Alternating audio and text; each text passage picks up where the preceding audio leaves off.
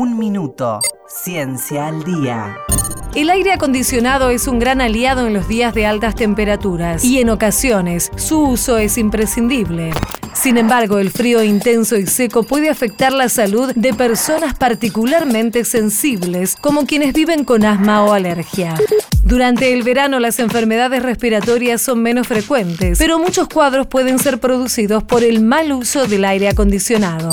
Por eso los especialistas recomiendan usar los equipos entre 24 y 27 grados, mantener la humedad del ambiente usando la función de ventilación y limpiar los filtros. También se deben evitar los cambios bruscos de temperatura. El médico neumonólogo Sebastián Busten es integrante de la Asociación Argentina de Medicina Respiratoria.